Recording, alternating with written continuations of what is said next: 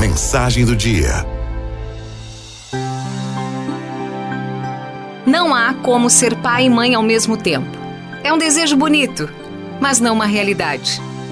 Sei de mães que tentam melhorar o pai ausente, mas talvez seja necessário não fingir que ele existe.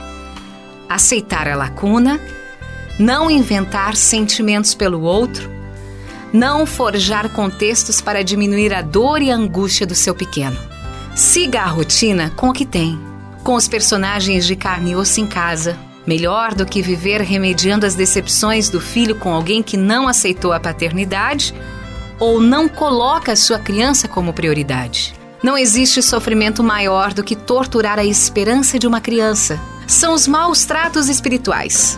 Ela termina confusa, insegura, medrosa, não entendendo o que acontece por completo. Não minta pelo pai que não buscou o filho na escola, que ficou plantado na recepção até o prédio esvaziar e você receber um telefonema de resgate da secretaria. Não minta pelo pai que esqueceu completamente o aniversário do filho e alegou que estava com muito trabalho. Não minta pelo pai que combina o final de semana com o filho e desaparece sem dar notícias para reaparecer numa data aleatória, como se não fosse nada. Não minta pelo pai que não tem tempo de levar o filho para as férias, mas não para de postar fotos com a nova namorada em alguma praia paradisíaca. Não minta pelo pai que é avisado de que o filho está doente e só diz coitadinho e não se coça para dar ajuda. Não minta pelo pai que atrasou a pensão confundindo-a com o favor. Se o pai é o mentiroso, deixe que ele minta, que dê as suas próprias desculpas esfarrapadas. Não divida os constrangimentos.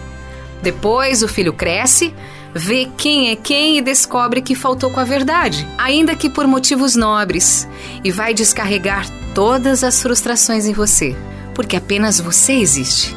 Apenas você é real Apenas você permanece por perto para ser cobrada.